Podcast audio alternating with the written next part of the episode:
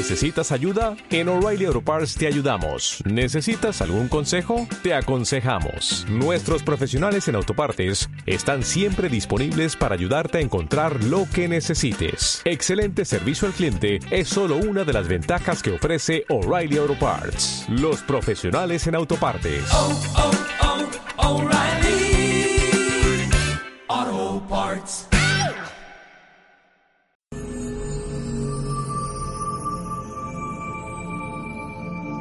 Anatema Podcast.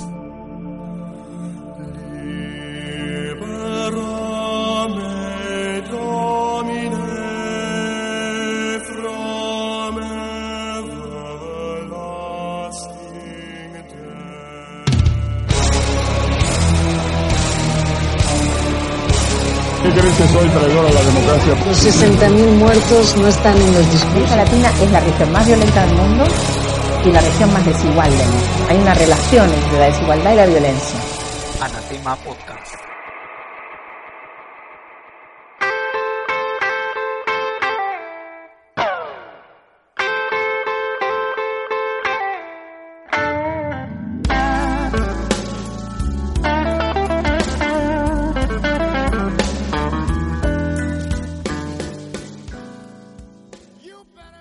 Bienvenidos a una emisión más del Anatema Podcast. Gracias a todos por seguir escuchando y compartiendo eh, todos los episodios. Yo me pongo a hacerlos con la mejor de las intenciones y ya les he hablado de eso. En todo caso, créanme que soy muy consciente de mis limitaciones creativas y más importante aún, de mis limitaciones académicas. Por esa misma razón, le dedico varias horas a la investigación de los temas y a la redacción del guion, aunque luego quede medio extraño todo. Pero bueno, hago todas estas cosas para no andar desinformando ni diciendo tonterías, al menos no conscientemente. Y es que la idea detrás de este podcast, como les he dicho antes, es bastante pretenciosa, o en otras palabras, bien pinche mamona. O díganme ustedes, ¿qué otro podcast de los que escuchan se propone educar? ¿Sí? Educar. Díganme si eso no les suena pretencioso o arrogante. Pero esperen, que la cosa no acaba ahí. ¿Qué otro podcast de los que conocen busca formar conciencia? O peor aún, contribuir al desarrollo de una cultura política revolucionaria. Honestamente, ¿no les parece una exageración? Otros podcasts, al parecer, lo tienen bastante claro, pues solo quieren entretener, que el que escucha se divierta o pase un rato agradable, y que el producto sirva de enlace entre diversas comunidades, independientemente de si se comercializa o no. De igual forma, hay podcasters que únicamente quieren expresarse, hablarnos de su vida, sus aficiones o sus ideas, y está bien. Yo no tengo ningún problema con eso. Al contrario, hay que tener algo de aquello para animarse a hacer un podcast. Pero bueno, más allá del narcisismo o la inocencia o el querer compartir algo, ¿qué podemos decir de ellos? ¿Qué podemos criticarles? La bronca de este lado es querer educar. Y honestamente, ¿no será que estoy loco? ¿No será que es locura pensar que con un podcast uno puede cambiar a las personas y cambiar al mundo? ¿Y qué me dicen de los cambios o la ruta que propongo? ¿Son de algún modo factibles o son solo utopías? Después de nueve episodios y más de 600 descargas, yo todavía no veo que mi entorno haya cambiado un poquito. Al contrario, en mi país sigue habiendo muertes como si estuviéramos en guerra. Sigue habiendo desigualdad y sigue habiendo pobreza. Sigue habiendo oligarcas que viven y se enriquecen a costa de la vida y el sufrimiento de millones. Sigue habiendo un Estado que opera en beneficio de esa oligarquía asesina y ecocida a la que nada le importa salvo acumular riqueza y poder para preservar este orden social y sus privilegios.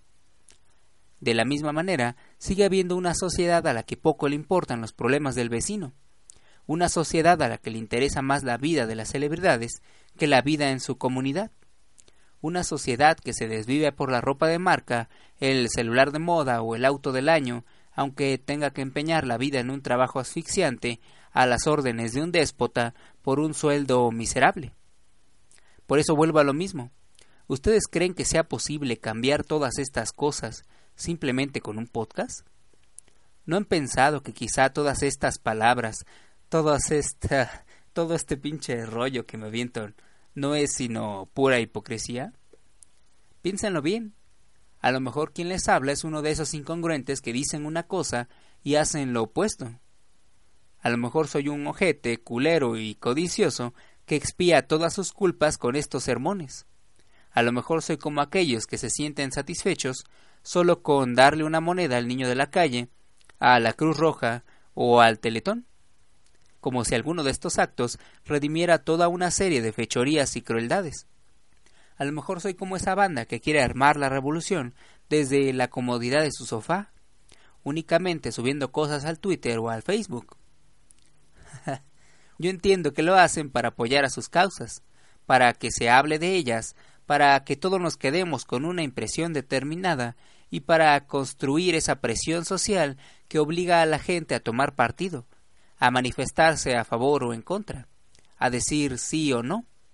Pero, caray, ¿qué certeza tenemos de que todo esto funciona? Y más importante aún, ¿es posible establecer el impacto de esta estrategia considerando que muchos simplemente los ignoran o que ni siquiera tienen Internet? Ahora imagínense el impacto que puede tener el anatema podcast. Pero bueno, lo pretencioso y lo arrogante, nadie nos lo va a quitar. Por eso no se fíen de lo que digo. No se claven con lo que hago. No me crean nada. Revisen ustedes mismos las notas y la bibliografía. Hagan sus propias lecturas construyan sus propias interpretaciones, reflexionen y critiquen todo, absolutamente todo. Fórmense ustedes mismos su propio criterio y sus propias convicciones, y no dejen que un mamón pretencioso e hipócrita como yo les diga qué hacer y qué pensar. A eso me refiero cuando hablo de educar. Y ya ustedes me dirán si hemos logrado algo o no.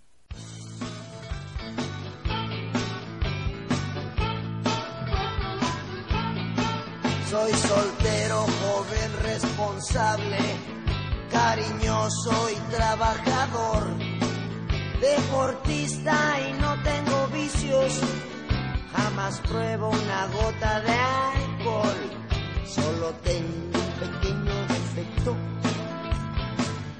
que soy muy hocicón, tengo bienes en el extranjero, propiedades en el exterior regenteo dos, tres casas de bolsa.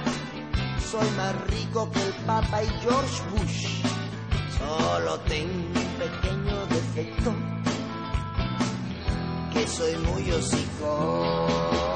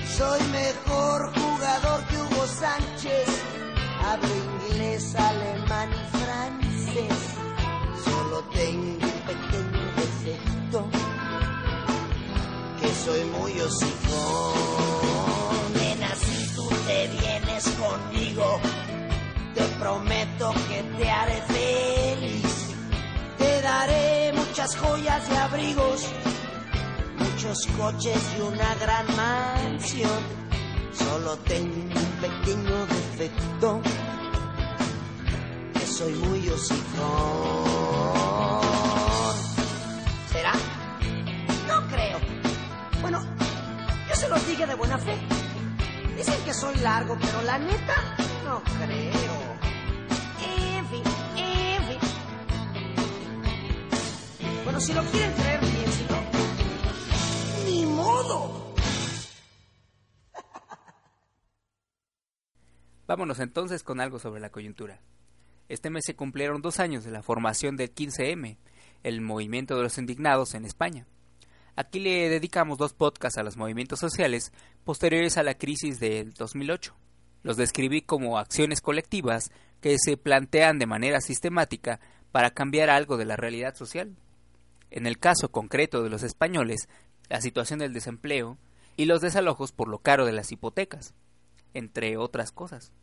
Lo interesante es que el movimiento pasó de las protestas multitudinarias a la organización de asambleas democráticas en donde se llegó a una conclusión.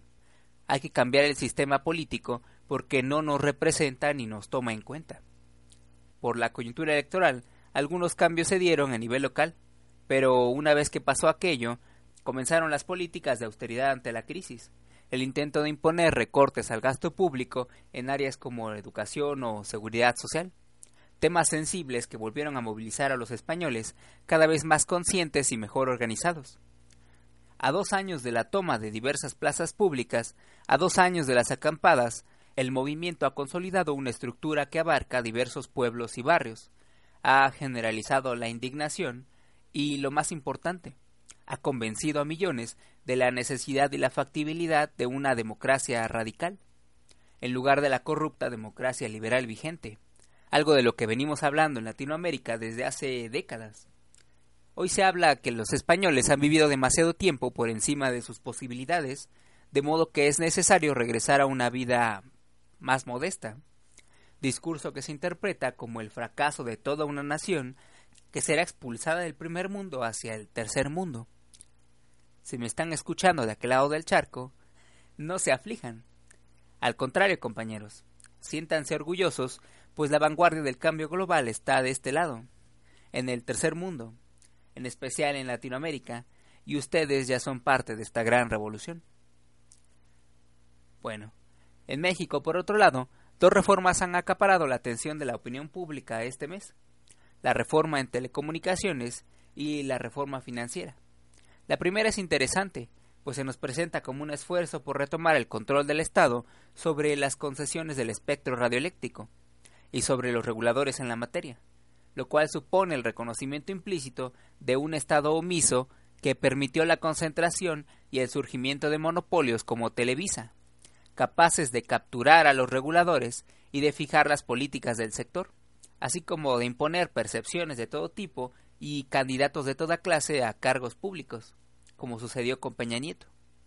La reforma también pretende regular la contratación de publicidad oficial, instrumento que el gobierno federal y los gobiernos estatales usan para financiar medios afines y acríticos. Y por último, la reforma introducirá la figura de concesiones de uso social para regular los medios comunitarios, muchos de los cuales operan ilícitamente.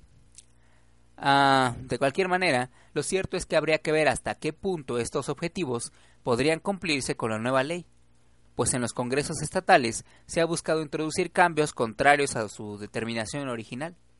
Y más importante todavía, habría que ver hasta qué punto actores como Peña Nieto, impuestos por los medios, serían capaces de actuar en contra de quienes los llevaron al poder algo muy poco probable y muy difícil de creer, en particular porque el gobierno de Enrique Peña Nieto acaba de condenarle a Televisa una deuda de casi tres mil millones de pesos en impuestos.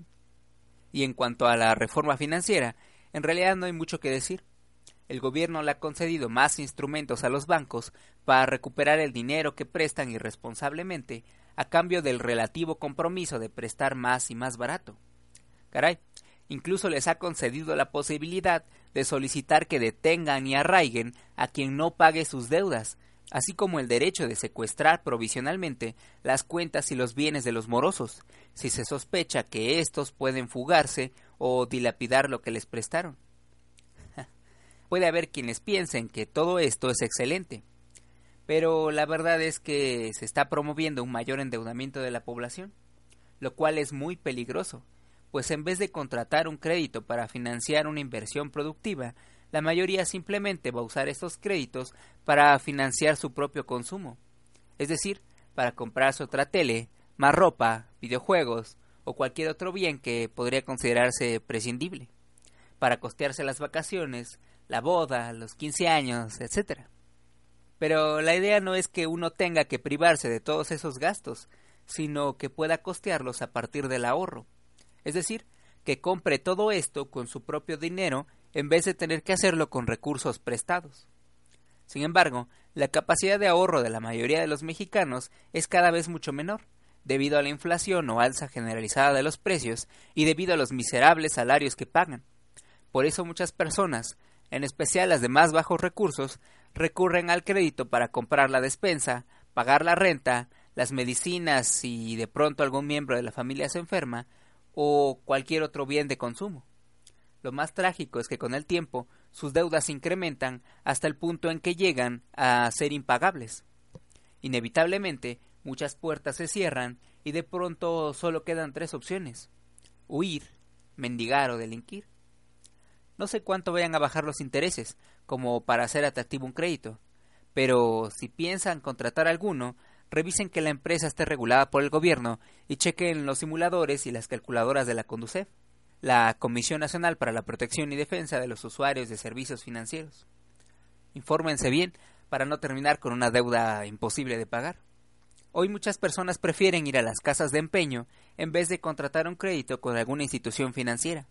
Sin embargo, a mi modo de ver, quizá la mejor opción tanto para ahorrar como para solicitar un préstamo no son los bancos, sino las sociedades cooperativas o cajas de ahorro.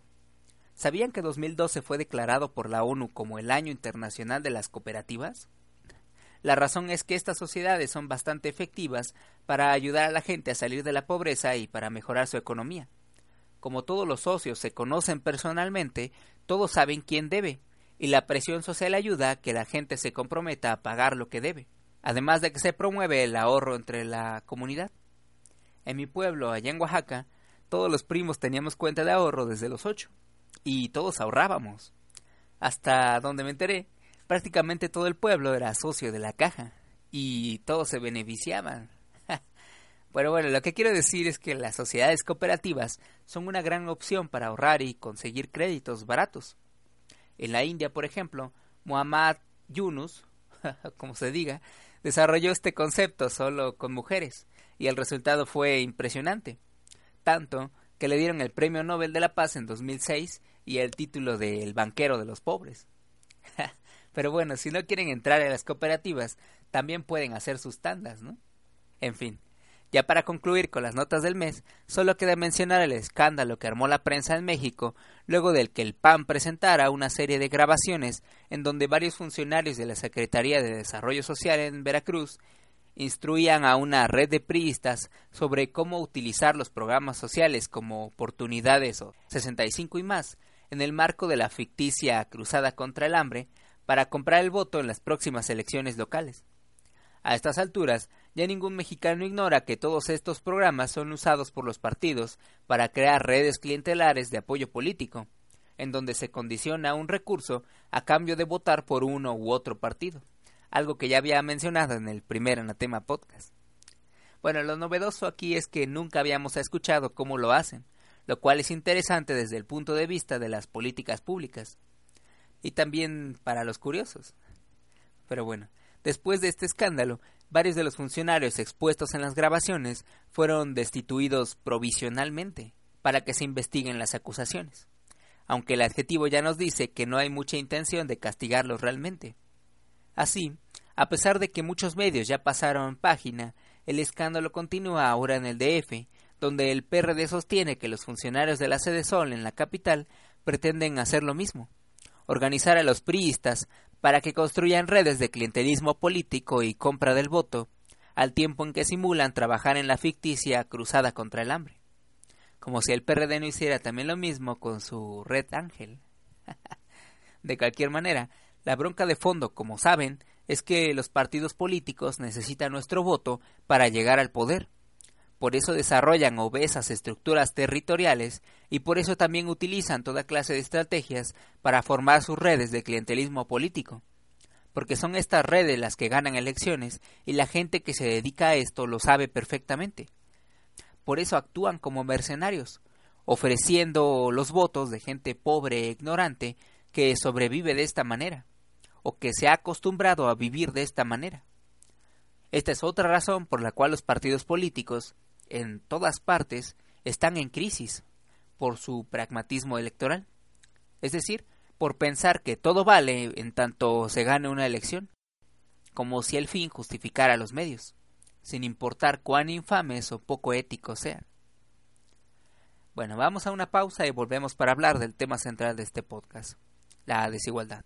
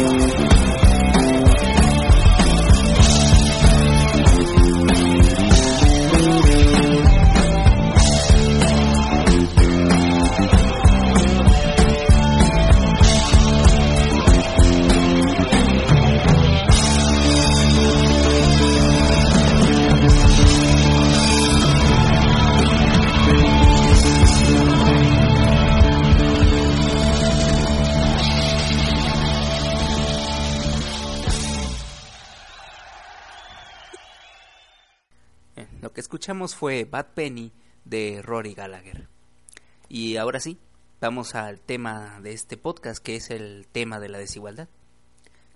Y para hablar de la desigualdad, primero hay que hablar de dos conceptos, desigualdad natural y desigualdad social. La primera es consecuencia de la lotería de la vida, como la llaman los liberales, o en otras palabras, el azar porque uno no escoge con qué características nacer, como el color de los ojos, el cabello o la piel, con qué enfermedades o afecciones viviremos, con qué predisposiciones genéticas naceremos, o con qué capacidades o discapacidades pasaremos el resto de nuestras vidas. Los liberales llaman a esto desigualdad natural, y muchos creen que determina el curso de nuestras vidas, es decir, nuestra habilidad para algún deporte o nuestro éxito en alguna profesión, nuestra posición social o nuestro estatus, cierto tipo de preferencias, actitudes o elecciones, o cierto estilo de vida. Pero no, nada de esto es tan simple. Muchas veces a lo largo de nuestra historia, los seres humanos no hemos hecho el esfuerzo de tratar a otras personas como nuestros iguales, como socios o compañeros, por las razones más absurdas que puedan imaginar. ¿Y por qué deberíamos? se preguntarán algunos. ¿Y qué significa eso de tratar a alguien como a un igual?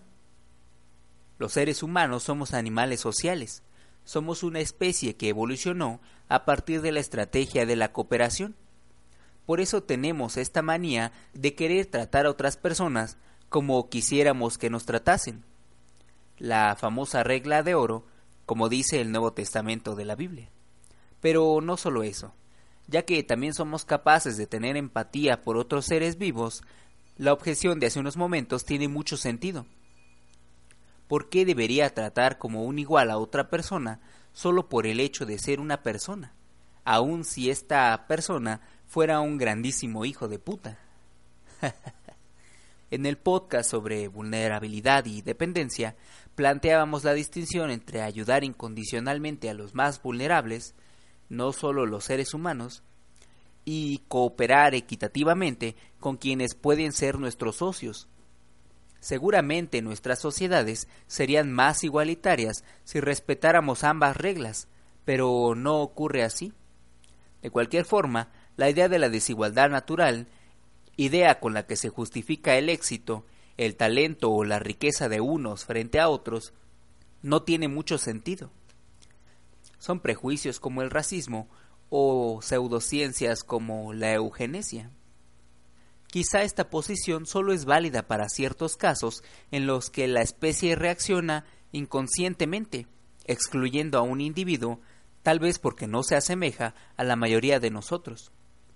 Ustedes estarán de acuerdo conmigo en que estos casos constituyen excepciones bastante trágicas, pero no son la norma. Incluso castigamos este tipo de conductas para de algún modo inhibirlas. La verdad es que la mayoría de nosotros básicamente poseemos las mismas características y el mismo potencial, las mismas capacidades y los mismos talentos innatos. En este sentido, todos los seres humanos somos bastante parecidos, y es por esto que nos gusta pensarnos como iguales, lo cual es incontrovertible. Otra cosa que nos hace iguales es que todos queremos ser felices. Es decir, todos queremos una vida en la que podamos evitar el dolor y el sufrimiento y en la que podamos disfrutar placeres. La sociedad es el resultado de este deseo fundamental.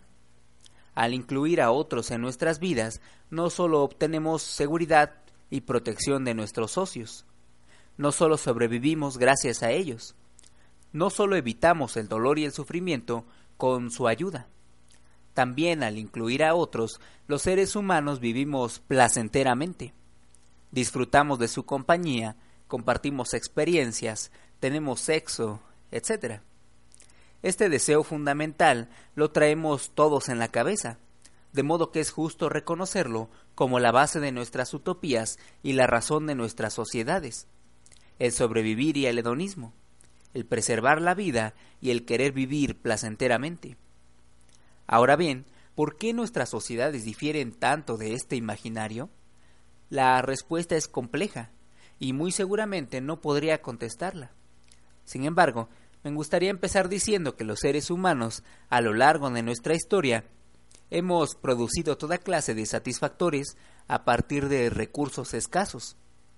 Recursos que, como decía John Locke, podíamos tomar de la naturaleza solo si dejáramos suficiente para los demás y de la misma calidad, cosa que nunca ocurrió.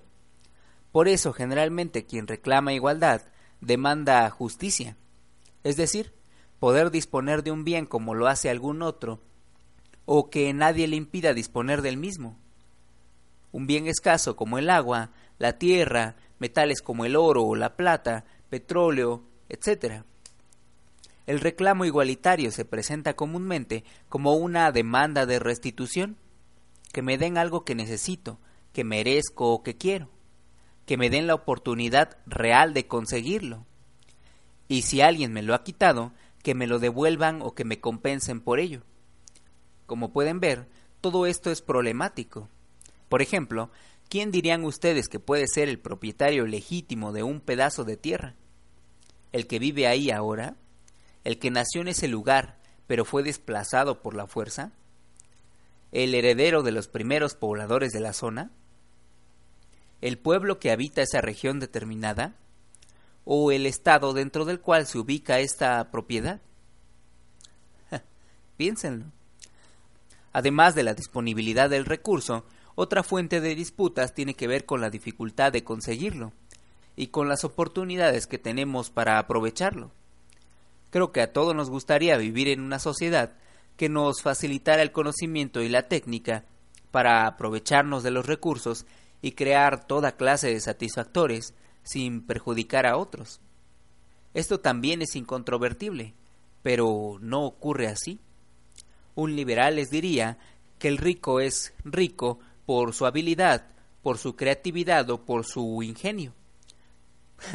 y siempre te ponen de ejemplo a Steve Jobs o a Bill Gates. Pero no, Tampoco es así. Hay fortunas que son el producto de violentas apropiaciones, como veníamos diciendo, y hay fortunas que parten de la falta de acceso al conocimiento y la técnica, como las de Jobs y Gates y sus softwares privativos. Bueno, en última instancia, todas estas fortunas parten de la falta de consideración hacia el otro y el resultado, obviamente, es la desigualdad social. Veamos el caso de los contratos laborales. En nuestro mundo moderno, estos contratos son lícitos si las personas los aceptan voluntariamente y si el patrón se compromete a pagarle a la otra persona al menos un salario mínimo. En este supuesto, el trabajador está aceptando ceder su fuerza de trabajo a cambio de una fracción de la riqueza derivada de su trabajo.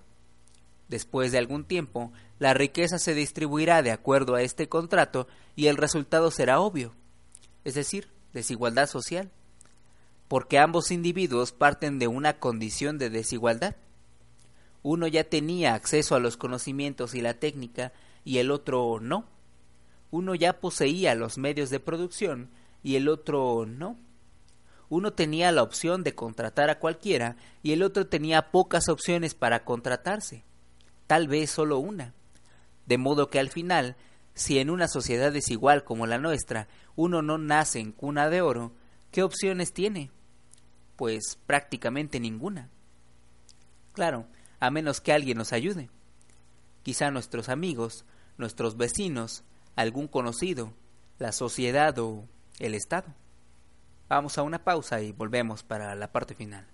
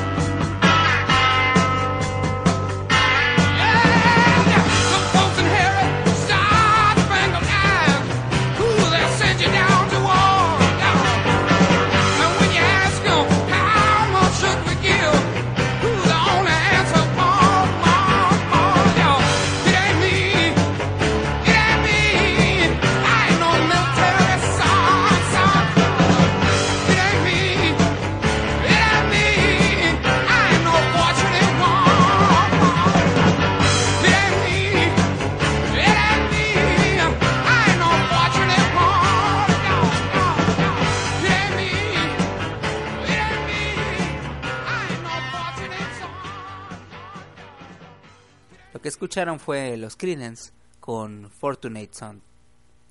Y bueno, en el bloque anterior mencionábamos tres hechos incontrovertibles.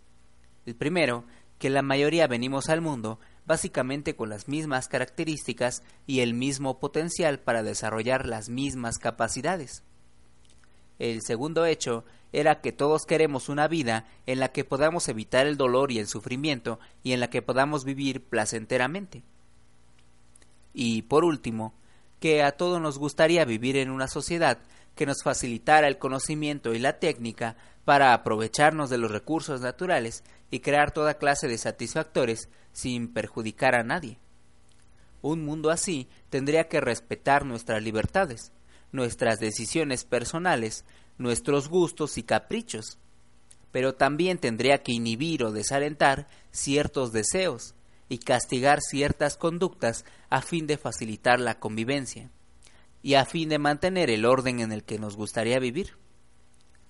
Este mundo, por supuesto, no sería completamente igualitario, pero sí sería mucho menos desigual que las modernas democracias liberales en las que vivimos. Si impusiéramos al menos tres límites para las transacciones y el capitalismo, límites como los derechos humanos, la explotación laboral y la sustentabilidad. Incluso hay quien habla de un cuarto y un quinto límite, que serían los derechos de los animales no humanos y los derechos de los ecosistemas. Pero bueno, eso todavía es polémico. Ahora piensen, ¿qué tan lejos estamos de vivir en un mundo así? Piensen en su realidad cotidiana y pregúntense también, ¿qué podemos hacer para empezar a transformarla? ¿Por dónde les gustaría comenzar? Vamos a hacer este ejercicio. ¿Qué problemas sociales preocupa más de esta lista? 1. Las tasas de mortalidad en adultos y niños. 2. El número de homicidios y crímenes violentos. 3. La incidencia de enfermedades mentales. 4. Los índices de alcoholismo y drogadicción. 5. La cantidad de gente que es encerrada en prisión y las condiciones en las que vive. 6. El número de embarazos entre adolescentes. 7. La cantidad de gente obesa, con diabetes o con problemas del corazón. 8. El desempleo. 9. Los niveles de desconfianza en la sociedad. Y 10. La falta de movilidad social, la falta de oportunidades. De todos estos problemas, ¿qué piensan ustedes que tienen en común? ¿Alguna idea? Según el doctor Richard Wilkinson, la presencia de todos estos problemas sociales guarda una fuerte correlación con la desigualdad social. Es decir, ahí en donde la diferencia entre el ingreso de los más ricos y el ingreso de los más pobres es mayor, la presencia de todos estos problemas es altísima, mientras que en aquellos países con menores diferencias los problemas se reducen. Y esto no tiene nada que ver con la cantidad de riqueza que producen esos países, sino con la desigualdad social en sí lo que significa que si logras reducir la desigualdad social, también reducirás drásticamente las tasas de mortalidad, los homicidios y crímenes violentos, las enfermedades mentales, la población encarcelada, los embarazos adolescentes, la obesidad y la diabetes, la desconfianza y la falta de oportunidades, etcétera, etcétera. Y hay muchas formas de reducir la desigualdad social, como la promoción de una cultura más solidaria y altruista con impuestos proporcionales y políticas redistributivas, con políticas que fomenten la inclusión social para darle oportunidades a los menos favorecidos por este sistema, cosas como incluir en las mejores escuelas a estudiantes pobres o imponer un mínimo porcentaje de mujeres en empresas y dependencias públicas, etcétera, etcétera. Opciones hay muchas y deberíamos pensar todavía en más. Ya para concluir, quiero resaltar dos temas que me llaman la atención. Las medidas para igualar el desarrollo infantil y las medidas para comenzar la vida adulta con un mínimo de igualdad. Ya dejamos en claro que proporcionar a todos los niños un mínimo de cuidado incondicional para ayudarles en su desarrollo físico y en el desarrollo de sus capacidades sería lo más deseable. Pero, ¿cómo lo haríamos? Piensen, por ejemplo, en los niños de la calle o en los huérfanos y díganme si no es importante averiguar cómo ayudarlos, cómo acercarse a ellos, cómo educarlos debido a su particular condición.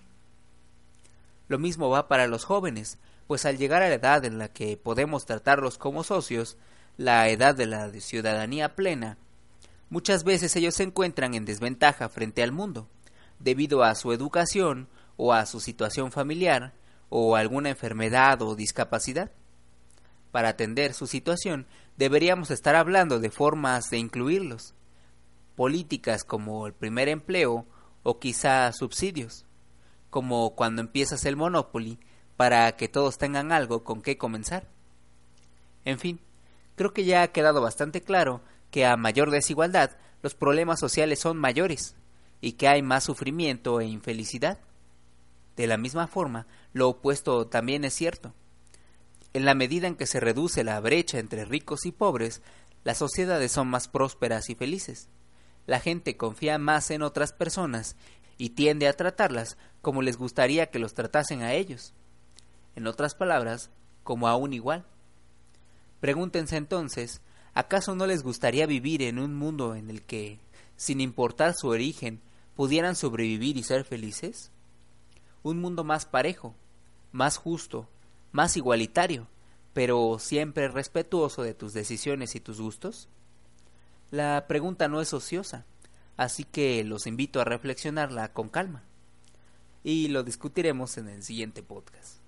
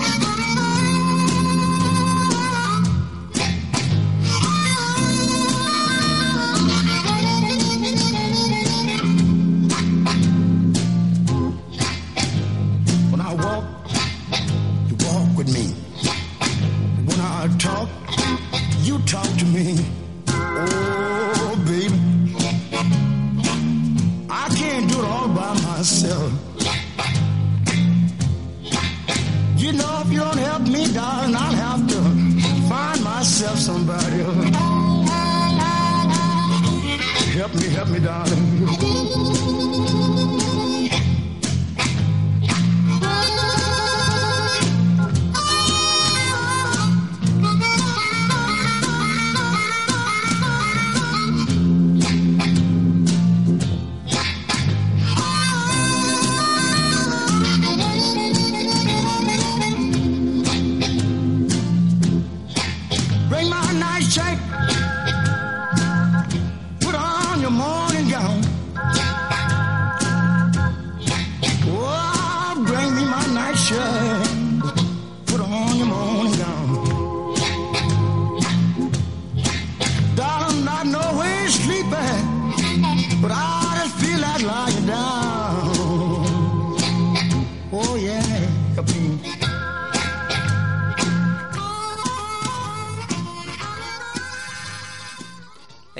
Este mes es un cuento de Oscar de la Borbolla que se llama Dios sí juega a los dados.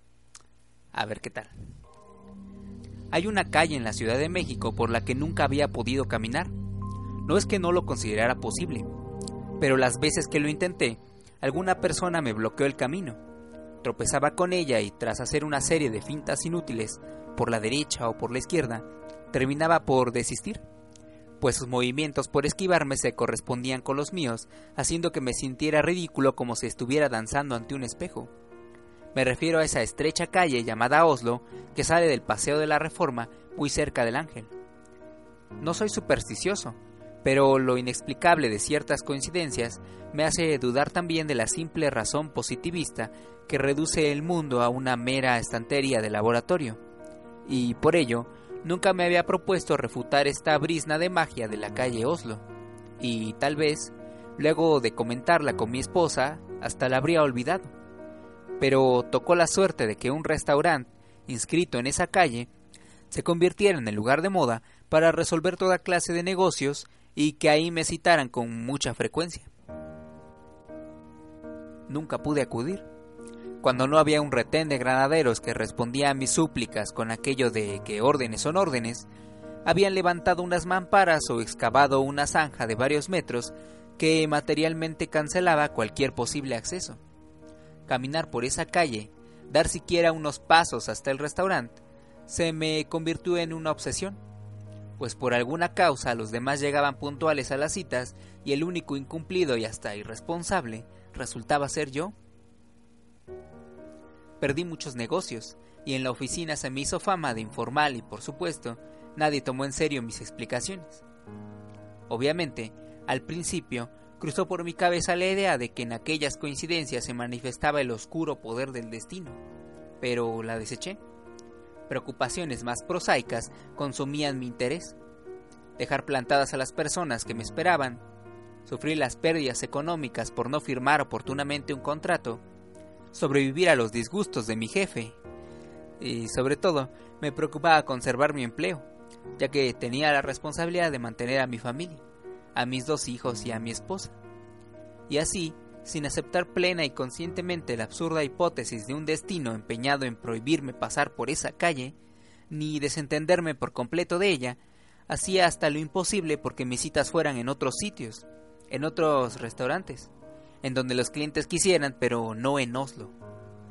En cuanto cambié el lugar de los encuentros, se normalizó mi eficiencia, y salvo algunas burlas desagradables y cuchicheos oficinescos por mi oslofobia, recuperé el aprecio de mi jefe y dejé de causar preocupaciones a mi esposa. Oslo no tenía por qué formar parte de mi vida. Era una callecilla secundaria, no una gran avenida cuya privación me pusiese en jaque vial. Bastaba con incluirla entre las cosas que me causan alergia, los mariscos, el polen, la penicilina, para quitarme de problemas. Sin embargo, y tal vez porque en mi casa volví a mencionar el asunto, la curiosidad me fue prendiendo, me mordisqueaba por la noche. ¿Sería verdad que una fuerza extraña me cerraba el paso? ¿El número de coincidencias que me lo habían impedido no era acaso prueba suficiente? ¿Por qué esa calle y no otra? ¿Qué podría encontrar allí que el azar se tomara tantas molestias? No soy proclive a fantasear, pero de vez en cuando, antes de perderme en el sueño, mi imaginación se iba volando y lo mismo me miraba muerto en Oslo que rodeado de las más estrafalarias recompensas por haber vencido los obstáculos. Pensamientos de este tipo comenzaron a prolongar mi duermevela, haciendo que cada día me despertara más y más cansado, más cansado y más harto, pues por muy misterioso que fuera sentir la mano del destino, no por ello dejaba de ser bastante estúpida la prohibición de cruzar una calle. ¿Sería el destino? ¿O una simple retaíla de casualidades sin sustancia? De la duda transitaba al fastidio, y de ahí a la certeza de que, hubiese o no una intención, el impedimento existía, y decidí salir de dudas un sábado en la noche. No tenía ninguna cita de trabajo, eran casi las once y atravesé Reforma totalmente decidido. Ya solo me faltaba dar un paso para encontrarme en Oslo cuando una prostituta se me plantó delante. Se colgó de mi brazo y, aunque hubiera podido rechazarla, así lo hago siempre, interpreté su oferta como una sutileza del destino que en esta ocasión no me bloqueaba el paso con un granadero o con una zanja, sino con un rato de placer y pues, acepté los términos. La prostituta me llevó por otras calles, por Río Lerma o Río Nazas, qué sé yo. Eran calles expeditas por las que rápidamente llegamos a una casa con vitrales en las ventanas y camas en todos los cuartos. Ella empezó a desvestirse con monotonía, sus pezones eran cilíndricos y tras jugar con ellos se transformaron en un tubito de 3 centímetros de largo. La piel de su vientre parecía un papel estraza arrugado. Desnuda había perdido su atractivo Toda su sensualidad yacía ahora doblada sobre una silla. Tuve ganas de irme, pero al girar la cara reparé en un par de tarjetas postales que había sobre el espejo de la cómoda, pues en ambas alguien había escrito la palabra Oslo. ¿De quién son? pregunté. Ella hizo un gesto de indiferencia. No sé, dijo, y empezó a desabotonarme la camisa. ¿Las puedo ver? Sí, claro. La caligrafía resultaba completamente oscura, lo único legible era la dirección Oslo número 9. La nueva coincidencia me estremeció, pues aquellas tarjetas, a juzgar por el polvo y las puntas amarillas, debían llevar allí mucho tiempo. ¿Quién las habría dejado? ¿Qué relación tenía conmigo Oslo? La prostituta se sentó en la cómoda, de espalda a las postales, subió las piernas, mi cara apareció en el espejo, las postales empezaron a sacudirse, ella me pasó los antebrazos por la nuca sus gemidos sonaban auténticos y al cabo de un rato, también los míos. ¿Podrías preguntar de quién son las postales? Pedí a la prostituta como último favor. Y la madame tampoco supo nada. Supongo que de alguna chica, dijo, pero no sé. Si le gustan, puede llevárselas. Era ya casi de madrugada y salvo algún taxi esporádico, el paseo de la reforma se encontraba desierto y también Oslo. Nadie que me impidiera pasar y no obstante, por la sospecha de que hubiera una pared invisible, me volví a detener en el punto de siempre, Saqué de mi bolsillo las postales y a la luz de una lámpara de mercurio las miré con atención. Oslo 9, no cabe duda. Pero... ¿Pero quién vivía ahí? ¿Qué decían esas letras garigoleadas que hacían ilegible al destinatario? Un sudor frío me recorrió la palma de las manos, pues, de pronto, comparando la letra de una y otra postal, la caligrafía comenzó a abrirse y lo que leí se transformó en una descarga que me cimbró de arriba a abajo. Era mi propio nombre. Sentí horror. Mis instintos me jalaban hacia reforma, pero dominado por la curiosidad, por el deseo de resolver de una vez por todas ese misterio, di un paso y sentí que traspasaba la barrera de mi vida, que mis piernas se iban estrellando al caminar, y avancé, inclinado hacia adelante, como si enfrentara la fuerza del viento. Ante el número 9, levanté la cara. Una puerta de metal frente a la que tuve que decirme un tartamudeado cálmate y apretar los puños, pues todo el cuerpo me temblaba y no tenía la entereza para tocar el timbre. Finalmente llamé. Atónito es la palabra, pues del otro lado apareció mi esposa con una actitud de completa normalidad. Me saludó como si nada, me preguntó que por qué no usaba mis llaves y yo, como un autómata, pasé la puerta. Los mismos cuadros, los mismos muebles, las mismas fotografías, como si nos hubiéramos mudado de casa hacía mucho y todo estuviese ya habituado al nuevo espacio. No dije nada, pero mi esposa notó mi estado de consternación y, suponiendo que hubiese tenido algún problema, preguntó ¿Pasa algo malo? No, dije, separando apenas los labios. ¿Y los niños? Están dormidos, dijo ella. ¿Dónde? pregunté angustiado, pues un temor indefinido me hizo pensar que debía verlos antes de aclarar la situación. Y en efecto, estaban dormidos en sus camas de siempre, aunque el color de la habitación era otro. No los destapes, los vas a despertar, dijo ella. Y cuando salíamos del cuarto, agregó, ¿qué tienes? Estás muy pálido. Yo me le quedé viendo fijamente, los mismos ojos, la misma voz, y mientras más familiar la descubría, más me aterraba, porque ni por un instante había olvidado dónde estaba. ¿Qué hacían ellos ahí? ¿Te sientes mal? volví a preguntarme. No, no tengo nada, dije buscando una respuesta, una explicación lógica. Tiene que ver con esa calle, ¿verdad? dijo ella con el tono de preocupación que había hecho que yo dejara de hablarle de Oslo. ¿Cuál calle? pregunté más desconcertado. ¿Cómo que cuál? dijo ella. La calle de Pino, esa por la que según tú no puedes pasar. Las piernas se me doblaron. Pino era la calle donde estaba mi verdadera casa, donde yo vivía con ella. ¿Con ella? ¿Qué hemos platicado acerca de Pino? pregunté tartamudeando. Me prometiste que ibas a dejar esas tontas ideas, me respondió. ¿Qué te he dicho de la calle Pino? Insistí casi a gritos. Cálmate, por favor, dijo ella llorando. Me habías prometido no preocuparte más por eso. ¿Por la calle Pino? pregunté. Sí, sí, por esa maldita calle, dijo tratando de abrazarme. La rechacé y salí como un loco. Hace varios meses que intento llegar a la calle Pino, esa pequeña calle que está en la colonia Florida y que corre paralela a Churubusco. A esa calle en donde, ahora lo sé, están mi esposa y mis hijos, mi verdadera casa, pero no lo logro. Siempre hay algo que se interpone. Una patrulla me detiene, alguien me asalta, las calles me traicionan, me llevan a otra parte y siempre acabo lejos, en un punto cualquiera de la ciudad. Estoy viviendo en Oslo y estoy seguro, en Pino debe haber alguien que, como yo, planea regresar a casa.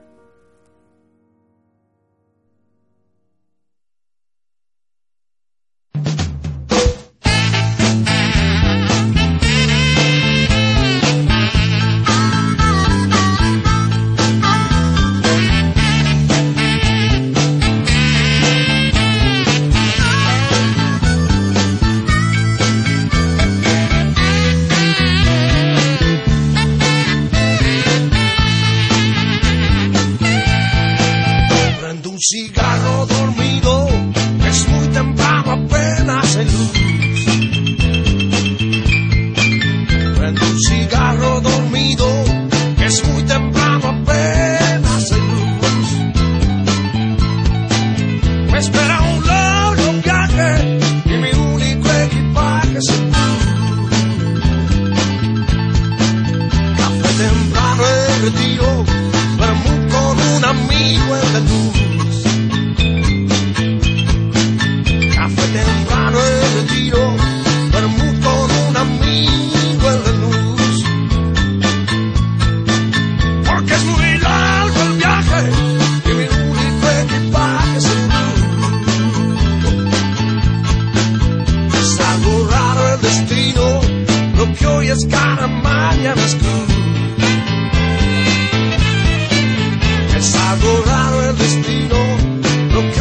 got a mind, yeah, that's cool.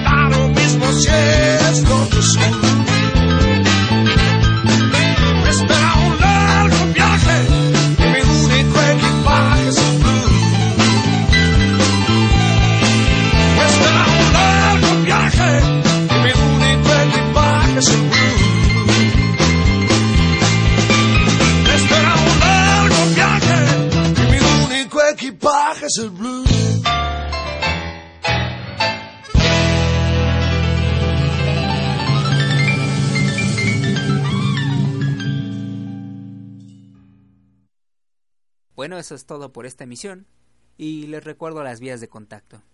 En Twitter estoy como arroba anatema. Eh, pueden visitar el blog que es anatema-podcast.blogspot.mx y ya próximamente estaré en Facebook. Así que ahí también podrán contactarme. Saludos y hasta la próxima.